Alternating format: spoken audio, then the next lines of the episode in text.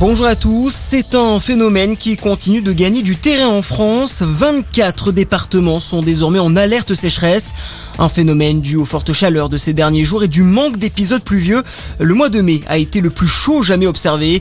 Conséquence, des mesures de restriction de l'usage de l'eau ont été prises localement.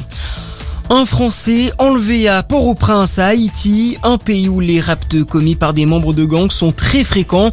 L'enlèvement s'est produit vendredi dans un quartier résidentiel, a indiqué hier le porte-parole de la police nationale haïtienne.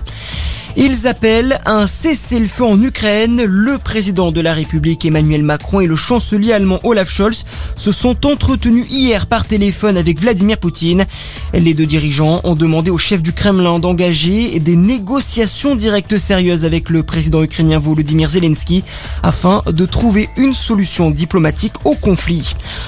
Au moins 68 personnes interpellées hier à Saint-Denis en marge de la finale de la Ligue des champions de football.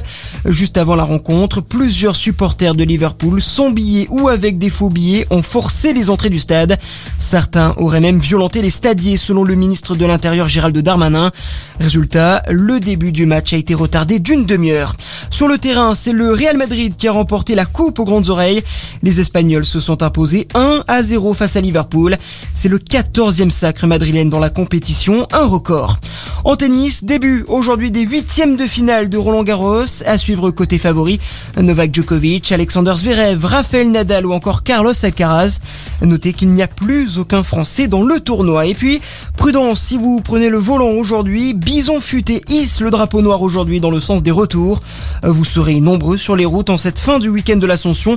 Il est conseillé de quitter ou traverser les grands axes avant midi. Voilà pour l'actualité. Très bonne matinée à tous. À notre écoute.